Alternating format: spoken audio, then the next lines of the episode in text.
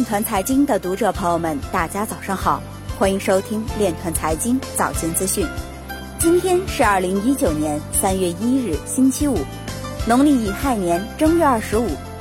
首先，让我们聚焦今日财经。瑞士将于六月举办黑客马拉松，以促进区块链应用。美联储鲍威尔表示，从货币政策的角度来看，虚拟货币的影响并不大。上海杨浦区积极布局探索物联网区块链技术。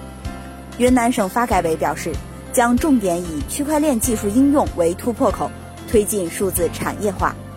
有报告显示，区块链底层技术和架构的自主研发日益受到重视。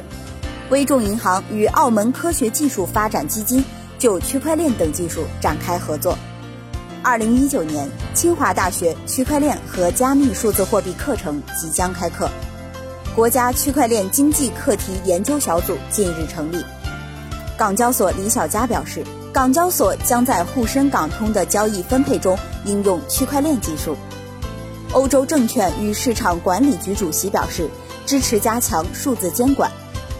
今日财经就到这里，下面我们来聊一聊关于区块链的那些事儿。近日，普华永道金融技术与加密业务亚洲主管表示，在加密市场生存下来的公司，可能会以今日我们无法想象的方式改变世界。他强调称，包括加密项目在内的所有类型的创业公司都面临财务挑战，同时，加密公司还面临资金管理这个独特的挑战。他表示，虽然现在市场已经明显放缓，进行 ICO 的公司已经变少。但传统天使投资人和风险投资却仍在增加。他还预计，未来几个月内，加密行业将进行整合和收购。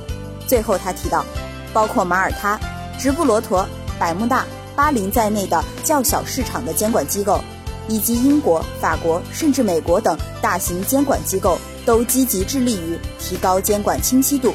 这是加密社区应该欢迎的。以上就是今天链团财经早间资讯的全部内容，感谢您的关注与支持，祝您生活愉快，我们明天再见。